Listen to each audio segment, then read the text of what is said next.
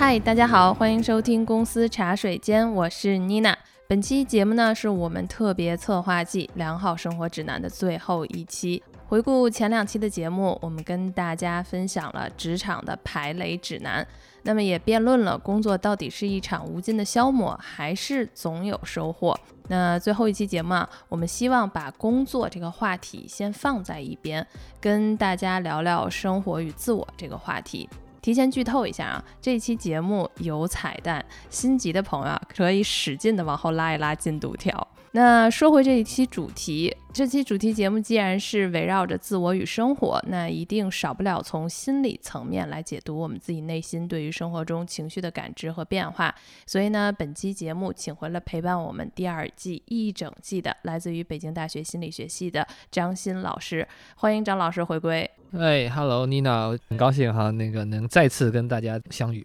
那不如我觉得先从一个问题问问吧，张老师最近都在忙碌些什么？嗯，忙的可多了，忙催孩子做作业，忙着自己的各个研究的项目，忙着上课，反正就是各种各样的忙，工作生活都在忙。就想问问张老师，在您这么忙的之下，还有那种间隙可以感受到这种良好生活的瞬间？哦，其实我觉得，即使是忙哈，我还是认为我的生活算是相对良好。具体来说，我刚才跟小颖也在说，小颖说你怎么穿的这么凉快？然后我说我去我刚踢完球过来了，然后我就发现，可能真的是运动一下，就让我感到哈，虽然生活这么忙，工作这么忙，但是一下子那种生活中的美好一下就回来了。对。最近我这边的工作节奏其实也是比较紧张吧，自己在工作当中现在也有了一些新的元素，虽然还没跟听众来得及分享，但是就有的时候感觉工作起来昼夜颠倒啊，或者是有一些更多的一些安排了，更多的元素充满进来，其实整个日程是比较忙的。看到编辑准备这一个话题的时候，就是觉得最近感受到一个良好生活的瞬间，回忆半天，然后我就想说。是我上周其实，在录一档播客的时候，在云南大理的那个朋友 Kid，就是他分享了一段话，就我们聊天的时候，他说，因为他住在云南的那个大理农村嘛，最近全国上下就都是秋收，正好呢，就是他搬入了新的这个民房，有一户窗户在二楼，对着隔壁白族人家的那个院子。他说：“那个白族人家，他们这一家子是种这个玉米的，赶上秋收，他就感觉他们家那个窗口就变成了农民画儿，就每天这几周，这个农民画儿还是一幅可以变化的那个画儿。因为早上起来他们下地收玉米，所以那个农民画在早上起来的时候，那个地上铺的全是玉米棒子。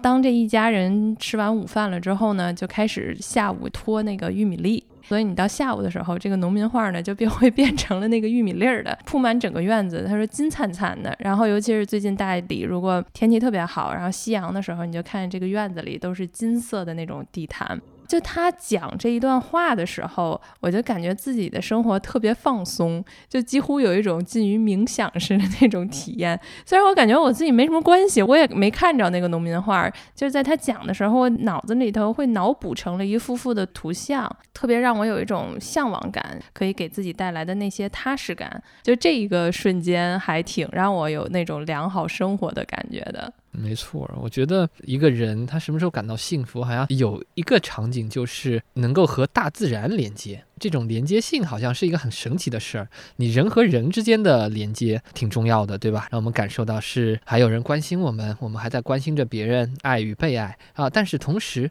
你和大自然的连接好像也是这样的一种感觉，就是说，哦，我一作为一个人，我又回归到自然当中去了，感受到了这种自然的漂亮。哎，我们其实刚才分享了两个我们自己觉得最近良好的瞬间啊。如果我们把它拆开看一看，张老师，您从比如说心理学的角度，可以去看一看那个内核，帮我们解析一下，其实有哪些元素可能使我们啊从内心能得到一种放松，几乎于这种冥想愉悦的这种体验呢？我先说哈，就是说从良好生活或者说良好。这件事儿，如果我们来定义的话，其实最简单的一个定义就是，我们可以用叫做 satisfaction with life 一个概念去包装它。很简单的一个就是，你究竟对生活中的方方面面有多满意？第二方面，就如果我们去问的话，还会问说，如果让你再过一遍，对吧？你还愿不愿意过这样的生活？如果你的答案都是肯定的，说第一，我对我现在生活很满意；第二，如果让我再过一遍，我也同样愿意过这样的生活，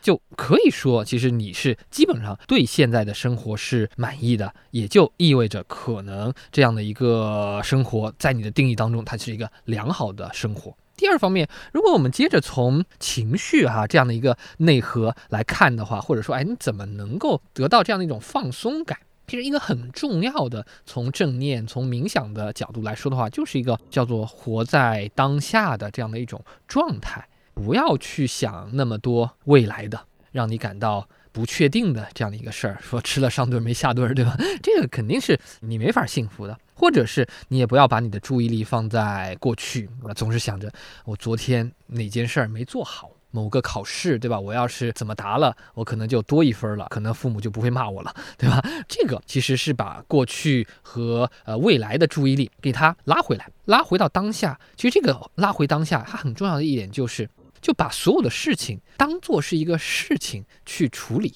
去过好你手头上的生活，或者做好手头上的事情，而不要赋予它过多的价值或者过多的意义。当然，我不是说价值不重要或者意义不重要，而是说不要给它过多的价值、过多的意义。这样的情况下，可能你就不会有那么多的负担，或者不会有那么多的压力。那就是这件事儿，那做好了，那就做好了；没有做好，那就随他吧。那我们就把下面该做的事儿再继续往下推进，那就好了。嗯，我最近其实有一个观察，因为前一阵儿就算参加了一个类似于职场圆桌讨论会的那种活动，然后在这个上面呢，其实大家都是来自于不同行业，而且我会觉得就是有一定的这种工作阅历了，基本上都是工作，比如说五六年以上的一些人，各个行业的专业人士都有，大家就在分享一些就自己在职场上最近遇到的一些困惑，其中其实有一个嘉宾，当时他的发言。是让我有一些意外的。那他其实分享了一个这个阶段很成熟的一个职场的这个女性，现阶段其实她出现了很强的这种迷茫感。这种迷茫感来自于，我觉得她会觉得自己以前是效率特高的，动力强，而且是一个非常有规划的人。但他时间来到了二零二三年，他就会觉得从今年啊过完春节之后，就变成了那种不想动。他明显的感觉到自己回家之后的那个生活的状态，就是想躺着。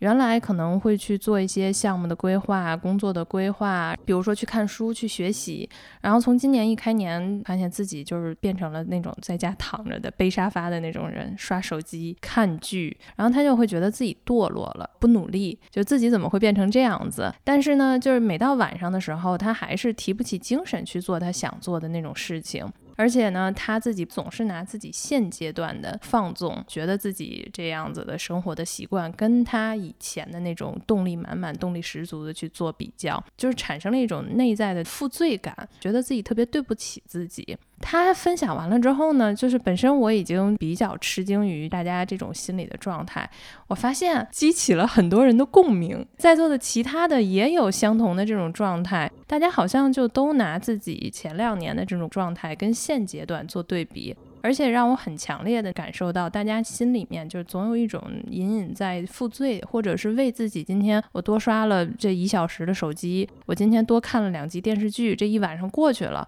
就是他们没有办法从这样子的时间当中感受到这种放松啊！我就在想，哇塞，这都是一群什么样子的人啊？就是连晚上都要规划进去，对吧？连晚上都要注重效率的生活中，好像就容不得一丝闲暇。我就觉得是对那种巅峰期的那种不甘心和那种真实的焦虑，我不知道，就是张老师，你身边会有这种像互助会形式啊上面我们看到的这些朋友们吗？虽然我可能并没有妮娜你刚才说的哈那么明显的感觉，说我回家就要一躺躺一晚上，但是我会有一种感觉，就是我回家了，至少我刚到家一个小时，我可能我是不想干任何事儿的。就是想躺一会儿，然后刷一会儿手机，然后吃个饭。做完这些准备活动之后吧，那可能我就呃可以投入到下一阶段，比如说写论文也好呀，改作业也好呀，这样的一个状态下。其实我觉得这个太正常了。就是一个叫做技能的冷却时间嘛，就是说，你如果完全是一根弦儿完全紧绷的状态，这种状态维持不了太长时间，或者说，即使它能够维持很长时间，那它总有断的一天。我们老话经常说的嘛，张弛有度，对吧？就是说，该松的时候松，然后该紧张的时候紧张。真的很没有必要说你下班了，为什么一定要有一个规划？说我就必须把这下班后的几个小时利用到工作上，利用到学习上呢？当然，我不否认有人他就是天生的工作狂，但是我相信大部分的人他希望的不是说生活中只有工作，而是我希望的是既有家庭又有工作的这样的一种平衡的状态。就是可能在前两年，之所以大家有这样的一个信心满满的，愿意去规划，愿意去做很多的努力，可能是和未来的这种积极的语气有关。但现在大家都知道这个经济的形势，可能它就不再有这个积极预期之后，那它相应的行为可能就会发生变化。我觉得还是挺好的。之前我们也有一期聊嘛，就是分享这种东西，它带来了一种力量感，然后让大家是觉得哦，原来这个状态其实是一个普遍的状态。而且我在这里头呢，我就觉得大家好像对自我要求是不是太高了，或者这种社会职场对我们的这种要求太高了。这里头就特别可以发挥一个就是那种甩锅的心态，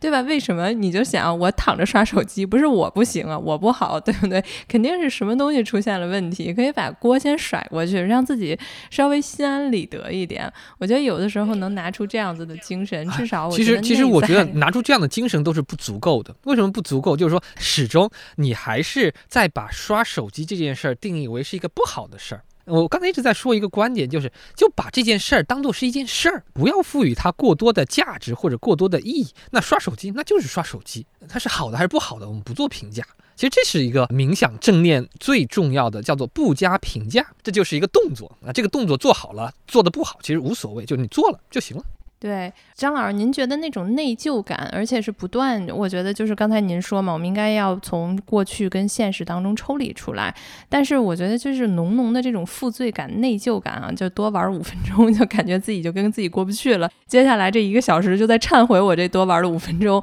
他也没有办法去投入。您觉得这种内疚感是有一种得不到的心态吗？我觉得好像有的时候我也会有一些些出现这样子，但是出现这种心态的时候，我现在就会调整。我说不行了，你现在又出现在这种自己想挽回过去那五分钟，但是我接下来一个小时，然后就会重复的自己那个心态，就觉得，哎，我今天这一晚上白费了。这个就是你说的这个内疚，很像哈，我们现在经常说的，你会内耗。你会总是纠结于自己过去所做的一个可能哈，对你来说没有特别大影响的一件事儿，但是你自己的这个所谓的 mindset 会把他的这个后果给无限放大，放大到说我现在就过不去这个坎儿了，我不把这个五分钟的问题给解决了，那可能我未来再努力一个小时可能都是白费的。这种内耗和我们之前哈经常聊的一个叫做反刍的这样的一个思维，其实也是类似的。就是你总是会把过去没有做好的这样的一件事儿，哈，给他不断拿出来去考虑、去想，说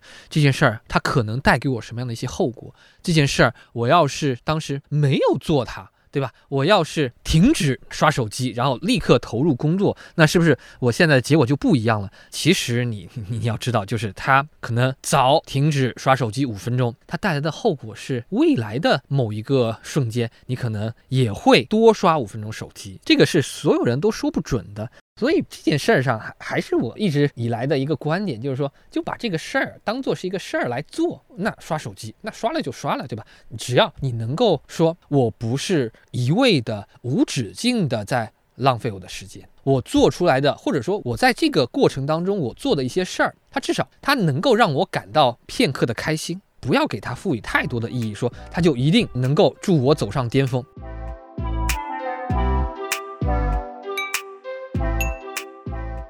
说到这儿，有一个最近的一些热词啊，然后我们可以适当的去聊一聊，就是重返线下生活，还有一个叫做重获文化体力。今年夏天过后吧，然后这个消费报告看到，其他的一些硬核的，我们之前说的一些什么服装、服饰、彩妆这样子的消费，比较有下降的趋势。但是有一种叫做体验式的消费啊，然后比如说去看一些这种音乐节、音乐会、特种兵式的这种旅游这样子的消费。费其实就能增加。如果把这个报告联系到我们自己的朋友圈，我们就能看出来大家现在都在刷什么。我身边的朋友圈也是跟旅行、音乐会、音乐节、参加这种线上线下的文化活动、讲座的会特别特别多。张老师在您的生活当中会发现这些变化吗？或者从今年夏天开始有哪些不一样的这个事情出现吗？我太有感觉了，因为我每天上班哈都要经过圆明园，然后我能够感觉就是那个圆明园那个人啊乌泱乌泱的，北大门口那些那个排队照相的人乌泱乌泱的。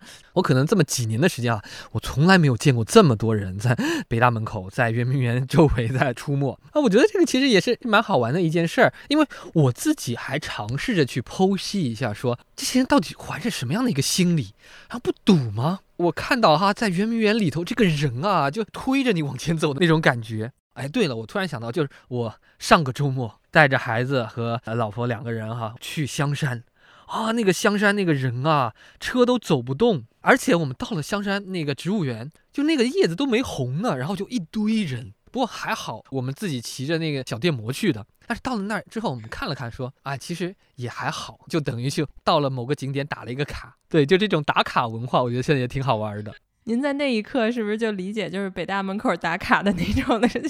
呃心理感受了？可能是一样的，而且而且，就当我把坐在汽车里的人甩在身后的时候，我那刻的感觉幸福感是很高的。对我最近就是学会了一个重新获得自己一些小快乐、小意义的方法是什么呢？就是每天背单词儿。我感觉啊，这是我小的时候好像上英语课最痛苦的事情，就是背单词。但是突然觉得这有一段时间，半年多八个月了吧，特别简单的一件事情，可以让你获得一种特小的那种快乐。但是这个快乐每天的持续量还挺大的。就我自己对自己要求特别低，就每天五个单词。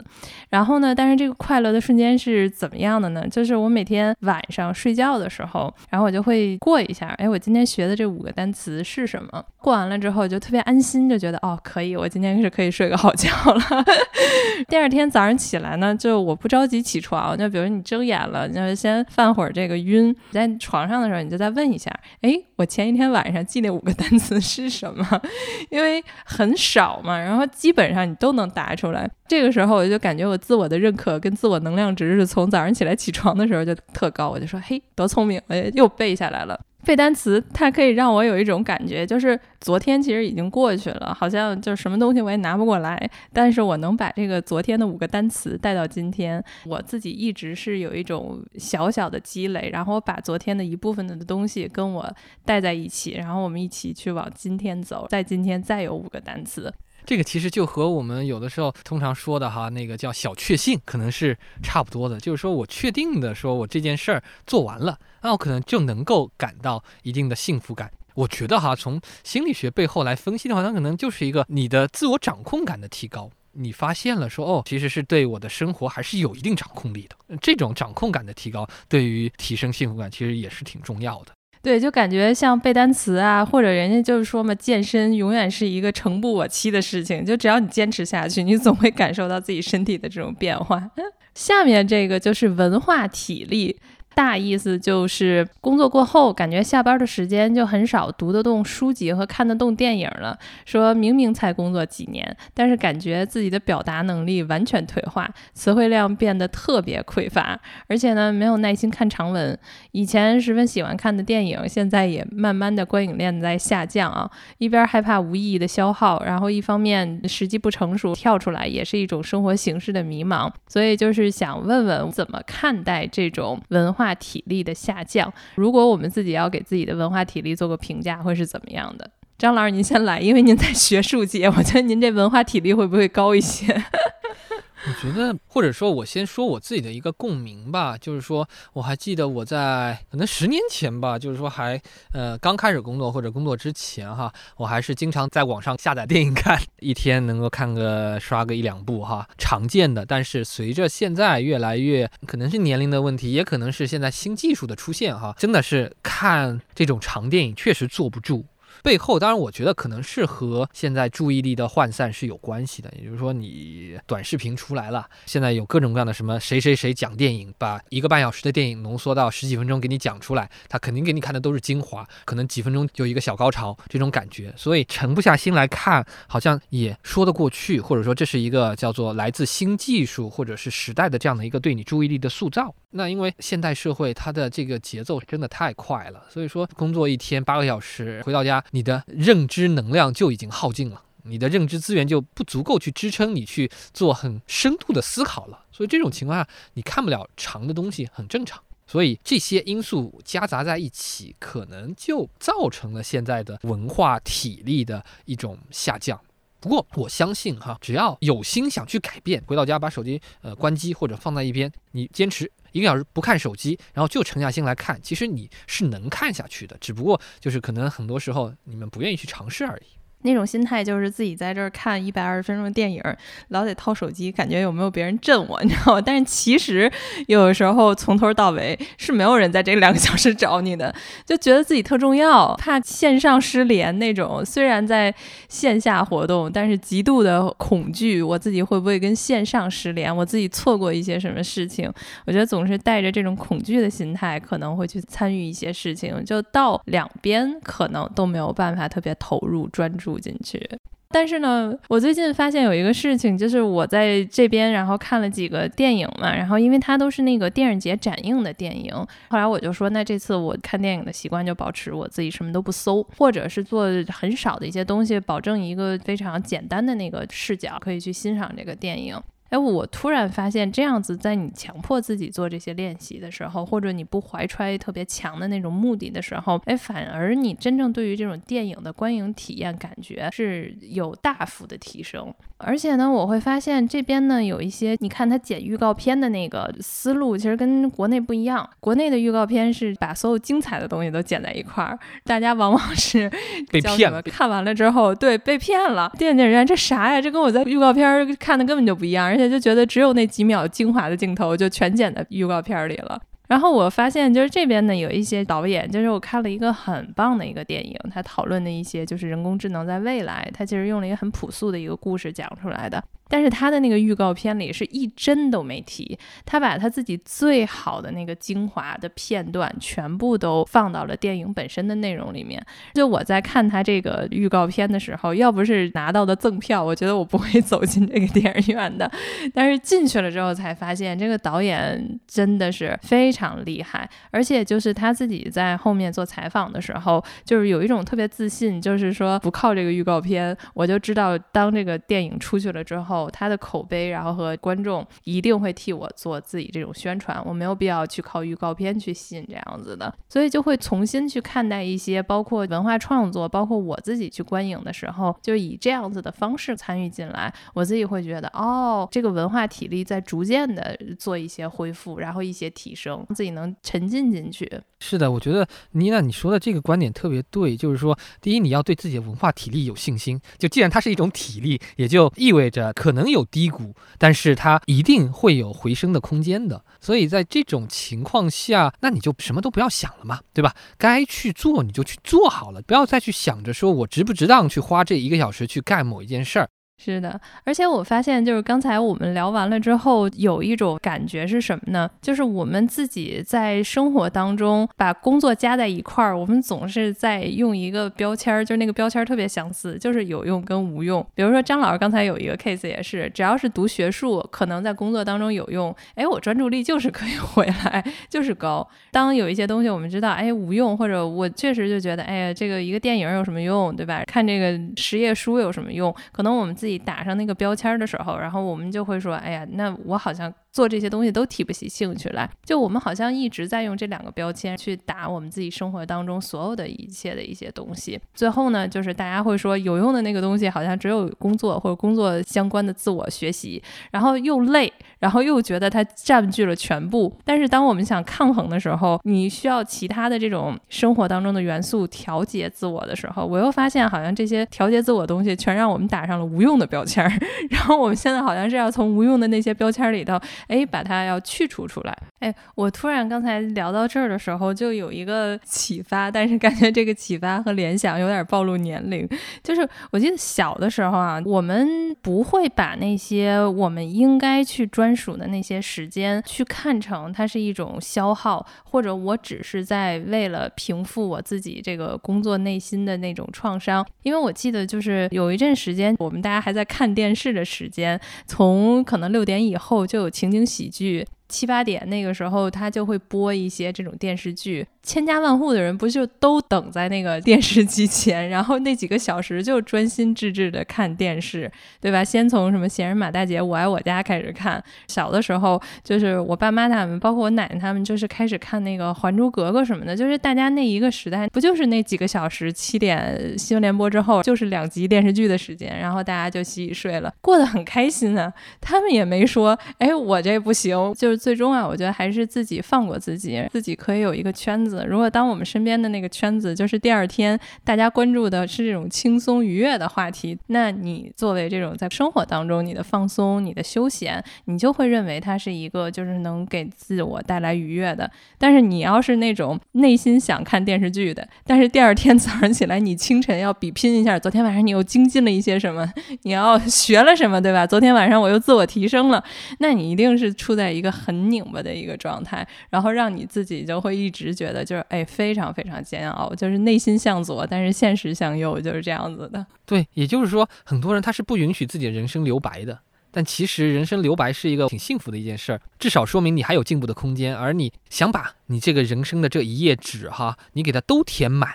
其实你可能失去了掌握一些新东西的惊喜。之前咱们在茶水间里面也聊到，说给自己的人生留白，挺好的一个策略，就是说不用把自己所有的一切都安排的那么满，把所有的一切都给计划上。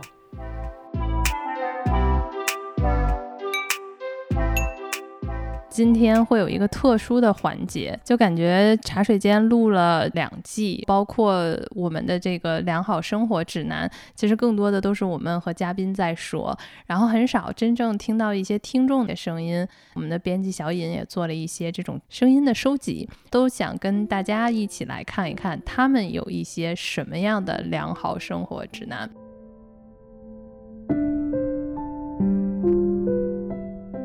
大家好，我是 Kid，来给大家分享一个生活当中的良好时刻。那我呢是住在云南大理白族自治州苍山脚下的一个小村庄。这个小村庄呢，除了本地的白族村民以外，还居住着很多来自于全国各地、五湖四海的新村民。最近呢，我刚刚搬到了一个新的院子，院子呢不是很大，有一个小菜园，有一个百香果的树架。我为了庆祝新生活的开始，就邀请了几位新村民朋友来做客。我亲手为他们做了手扯面，还有呢自己酿的康普茶。然后他们品尝之后，都浮现出赞叹之情啊！这一刻我感到了非常美好。那我们的餐桌呢，正好就在小院子的边上，阳光从窗外洒到桌子上，嗯，特别温暖，特别温柔。在这一刻呢，我感到的这种美好，不仅仅是因为感觉厨艺受到了认可，更是因为在这个遥远的小村庄，我可以有这么多的好朋友一起来分享一些幸福的瞬间。我觉得在这个瞬间，让我意识到很多的幸福其实是来自于跟好朋友的分享。啊，我想起了我特别喜欢的一部电影，叫《Into the Wild》，就是《荒野生存》。它里边有这么一个台词说：“Happiness only real when shared。”就是幸福只有在被分享的时候才是真实的。我常常想起，在冬天呢，我们常常会大家一起坐在火炉前，然后一起聊天喝茶，外边刮着大风，然后窗户都在摇动。但是我们却感到非常的温馨，非常的温暖。邻居呢需要清理院子，然后我们也会一起帮忙去拔杂草。我们也会在某一个院子里一起唱歌跳舞，一起享受音乐。我们会坐在一起讨论易经、佛经、道德经。呃，我们村里有中医，有西医，甚至还有牙医。不管什么小问题，基本上都不用担心。村里还有很厉害的一些新教育机构。有全世界各种各样先进的教育理念在这里实验，所以我也不用担心这个孩子的教育问题。除了新村民之外，本地的村民也特别友好。嗯，每天早上呢，村口的这个菜市场啊，都有奶奶们卖自己种的新鲜蔬菜。蔬菜卖完呢，他们就回家继续照料自己的小农田。有一些关系比较亲近的奶奶们呢，家里盖了新房子，也会邀请我们去他们家闲。闲是云南的一个当地话，意思呢就去他们家坐一坐。反正呢就是非常的热情。对我来说呢，最美好的时刻，或者说生活中最良好的时刻，就是知道今天邻居要来做客。我呢去菜市场买菜的路上，看见蓝天碧蓝如洗，远处洱海呢波光粼粼，然后身后的苍山有白云在跟这个山顶就像嬉戏一样，非常的飘逸和美好。我走在这个小路上呢，总能遇到这个背着背篓的奶奶们，然后他们会对你露出特别单纯美好的微笑。所以在这个遥远的小村庄呢，我那一刻就感到了真正的归属感和安全感，就觉得这里比任何一个之前我所待过的大城市或者国家都要像一个真正的家。这一刻，我感到生活非常的良好。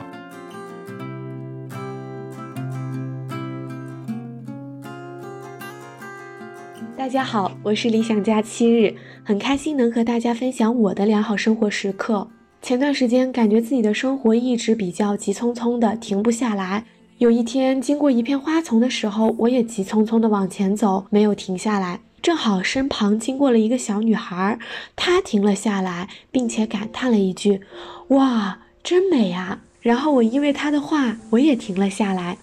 一看。眼前是一大丛层层叠叠、鲜艳茂密且生机勃勃的花。当时看到这个瞬间，就觉得心情一下子都被治愈了。然后小女孩紧接着又说了一句话：“把花种下，就会长大。”我当时那一瞬间觉得生活也变得良好了起来，因为这一片小小的花丛，因为这一个小小的女孩儿。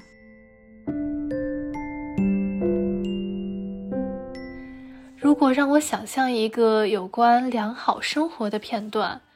我想就是这样了：是一个晴朗无霾的早晨，是在脸盆里化开又浮起的泡沫，是空气中还未散去的洗涤剂的香气，是毛绒玩具绵软又熟悉的触感，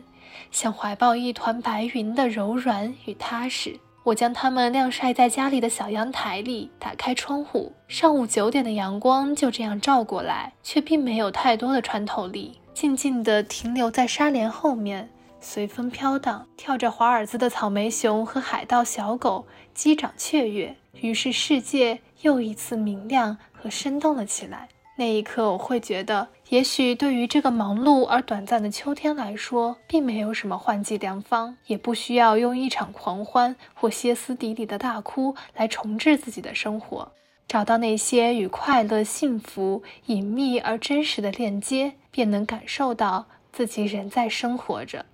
再一次，我想到了四重奏里的满岛光，在每一次演出前都会闭眼亲吻他的大提琴。借此获得安稳与力量。也许今晚在做回勇敢的大人之前，我可以在玩偶们的环绕中安放一场无梦的好眠。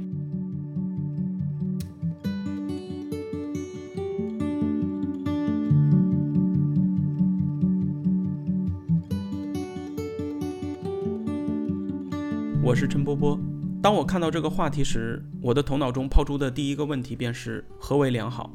如何定义良好？思索一段时间之后，说实话很难给出一个确切的答案。感觉面对当下所处的时代、自己的境遇以及我的个人状态，和那个隐隐约约的无法准确定义的良好生活还有一些差距。所欠缺的那部分，我似乎能够感觉到是那种宽松的、自洽的生活状态，而不仅仅是物质的富足。这种感受的诱因很有可能和过往的几年间我们共同经历的事件有关。就像在去年，我主动的加入到了一个公益性的读书会的社群当中，与读书会的伙伴们相遇之后，才发现我们彼此都有非常趋同的参会动机与意愿，那就是在那个封闭的环境与时期中，似乎大家都不同程度的意识到，本属于我的那份自由正在被剥夺。以至于陷入各不相同、情绪低落的这个状态当中。当有这么一个窗口或机会时，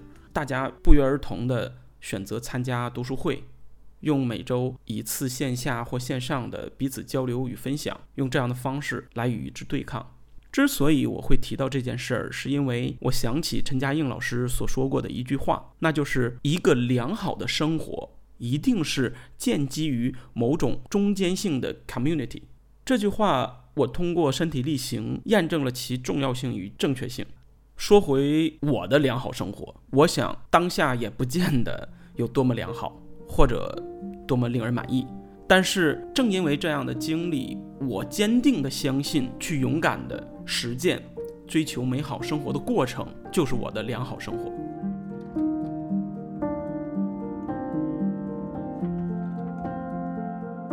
我在看理想的 ID 是思南，那我就来分享一下我现在对良好生活的想象。我刚刚发现了我可能会感兴趣，并想从事很久很久的一项职业——社会工作。之后我马上就转专业过去了。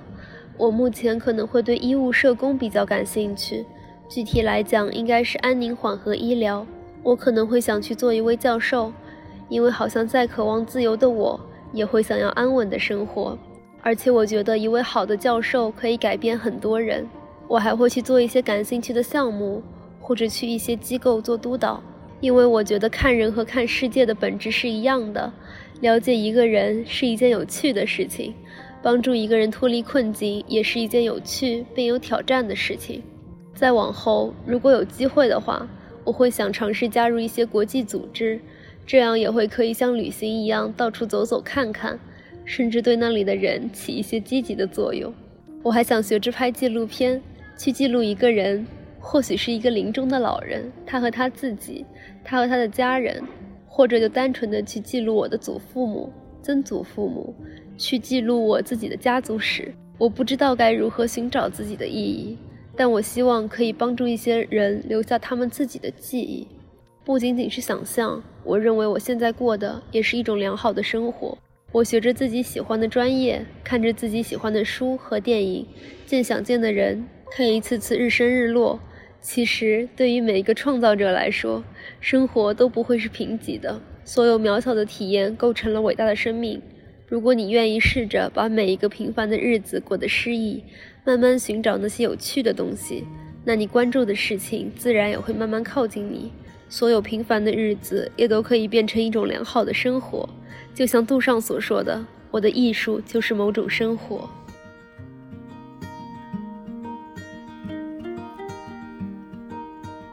Hello Hello，大家好，我是小易。我要分享的良好生活经历是发生在二一年国庆的时候，一次和朋友们一起的出行。当时呢，我们几个露营小白租了一套自认为很齐全的设备，准备上山过夜。结果到了山顶，发现我们准备的物资根本不够，连锡纸都是问人家借的。然后我点那个酒精块，还差点把自己的鞋子给烧了。要不是隔壁的那个大哥看我们一直哇啦哇啦的乱叫，火速过来帮我们把火铲掉，不然的话那个后果真的不堪设想。上山前，我妈还问我说：“你要不要带点被子？”我说：“不用吧，在帐篷里面应该温度还行。”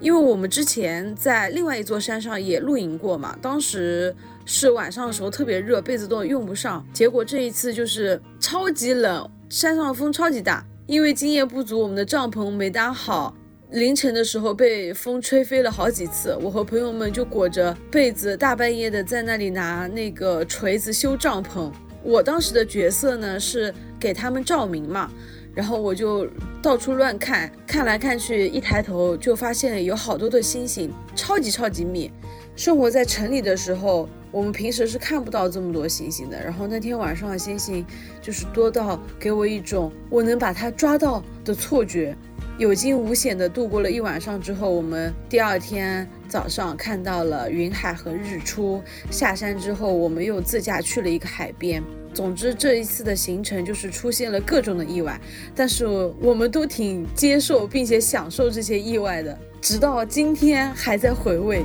这就是我的生活经历。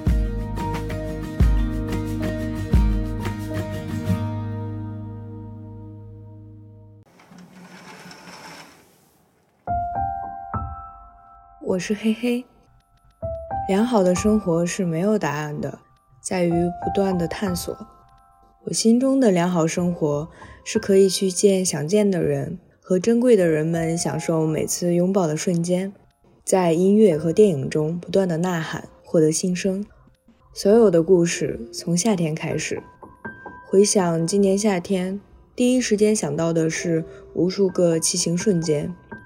骑车总是给我的生命以救赎。不知道为什么，在北京的每次骑行，脑子里都会闪过无数个想法，让我感受到此刻的自己是如此的鲜活。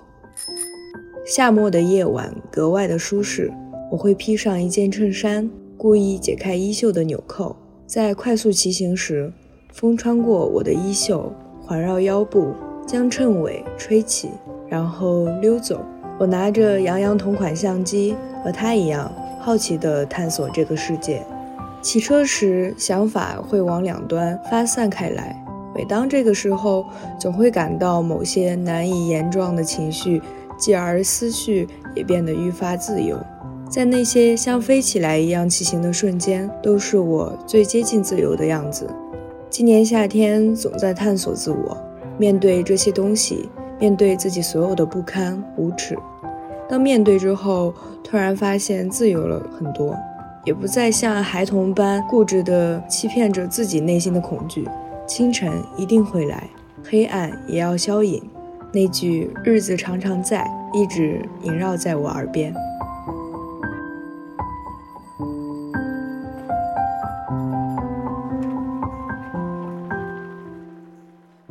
我不知道啊，就是张老师，在你听过后，你会对刚才哪一些听众的留言，他们的分享的良好生活指南，特别让你向往或者有共鸣呢？哎，说到这里哈，我就觉得嘿嘿，他所说的那个良好生活是我向往的一个良好生活，那就是说没有答案的这样的一个不断探索的过程，在他看来是一个良好生活，在我看来我也是深以为然，我要复议他的这样的一个良好生活。就这个和我们很多的小确性相对的一面，那就是说生活可能需要一些惊喜。从我们心理学的角度来说，它是可以刺激多巴胺的分泌的，而这种刺激多巴胺的分泌会让你突然感觉到有特别强的这种愉悦感。我自己是看这个留言的时候都还挺好的，我印象比较深的就是七日他分享的那个，他说就是前些日子经过一片小花丛，如果说这种职场人你经历小公园的时候，你可能都不会抬头看一眼那个公园，但是就有一个小女孩停下来了，然后在花丛中说哇真美，她突然也觉得哎。有那么美吗？然后停下来的那种瞬间，我感觉这种瞬间，其实我们偶尔在生活里面也会有这些场景，通常都是被一个小孩儿或者是一些声音去闯入到你自己想的那个想法声音来，然后你才会去关注天上的云、地下的花儿这种的。而且他们就是可以用那种特别童真的眼光去看的这些，就说哇，把花种下去，然后它就会长大。就是有一些为什么现在我就联系到，就是大家特别愿意看一些小孩。孩子画的东西，包括现在不是出一些童诗嘛？当你看到这些童话或者童诗的时候，就不一定他们会卖弄一些词藻，会去做一些什么东西。小朋友只是把他们自己的这个眼睛里看到的这些东西，特别朴实无华的，然后陈述出来，你就会恢复一种哦，我原来还可以用这么简单的目光，然后去欣赏这个世界这些小的美好。听到七日的这一段，就是我自己也会在生活当中被一些小孩儿特别开心的事情，然后你就看看。那个开心可太简单了，然后我就想说，日子这么过这么好，对吧？就是很简单的那样子。我再补充一个，我刚才妮娜说那个小朋友们看到那个小花园的时候，突然发现了美好。我今天来录音的路上，以前我都是直接打车到咱们大厦楼下，然后今天呢，我是在半路我下车了，去买了个东西吃，然后吃完之后我是走过来的。以前我可能眼睛都是平视的，今天走过来路上我就开始抬头往天上看，然后突然看到，哇，原来我们这个金板大厦它的那个造型是非常别致的这样的一个建筑。要看到这个建筑之后，我一下子就心情不一样了，就觉得哦，原来我录音的这个环境是一个这么有趣的这样的地方。那一瞬间我也是觉得就是有一个特别不一样的感觉，而这种不一样的感觉带给我的是觉得很美好的。呃，我觉得有的时候就是习以为常的一些大楼，我们去到的一些地方，但是其实每次经过就是匆匆忙忙的。我还记得以前我在那个金台夕照那边去上班，我真的 说实话，我都没有记得那块有个牌匾，直到有一天我离职，你知道吗？然后那天我可以特别慢的去公司，然后就感觉反正收拾收拾东西，签个字儿，然后就下来，突然才发现，大家传说当中那个金台夕照的那块牌匾，其实就在我们公司楼下的那个隔壁角，你知道吗？然后我说啊，我说怎么我在这儿上班这么多年，我一直在找这块牌匾，我都对它视而不。见，今天我终于 要去离职签字儿了，就突然发现，哎，他也出现了。其实我感觉他跟大楼都没变，只有我变了那种。对，其实啊，有的时候真的是我们就是被这个生活裹挟着哈，推着我们往前走。就是说，如果我们真的能够自己稍微慢下来，可能再看一看你原来习以为常的环境，你真的就可以发现完全不一样的东西。然后这个可能也是一个生活的叫幸福的瞬间吧。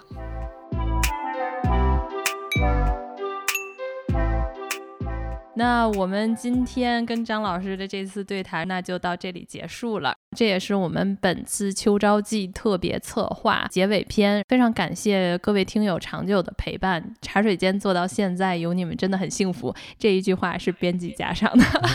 也是我们自己的内心啊，一定要给我们编辑小允同学打扣。那我会觉得回看这三季特别策划的主题吧，其实我们想要聊的是这种良好生活的指南。而正如刚才我们听到每一位听友说的，其实良好生活也许没有答案，它注重于在。实践在实践当中不断的进行自我的探索，而且每一次探索就都会发生变化，然后应该每一个人都有自己独家的一份指南才对。所以呢，我们还是希望三期节目过后，各位听友面对工作时，不要再把它看成自己生活的重心，所有的东西都是围绕工作进行规划的。它不应该走在我们生活的面前，就像我觉得第一期里面，就是我们有聊到一个话题，就是以后未来我们能不能先规划玩的时间，对吧？我每周必须休息的时间和家人团聚吃饭的时间，而不是永远让这个生活去迁就工作，然后我们生活当中一个一个重要的这种时间的瞬间都让它继续的这种延后。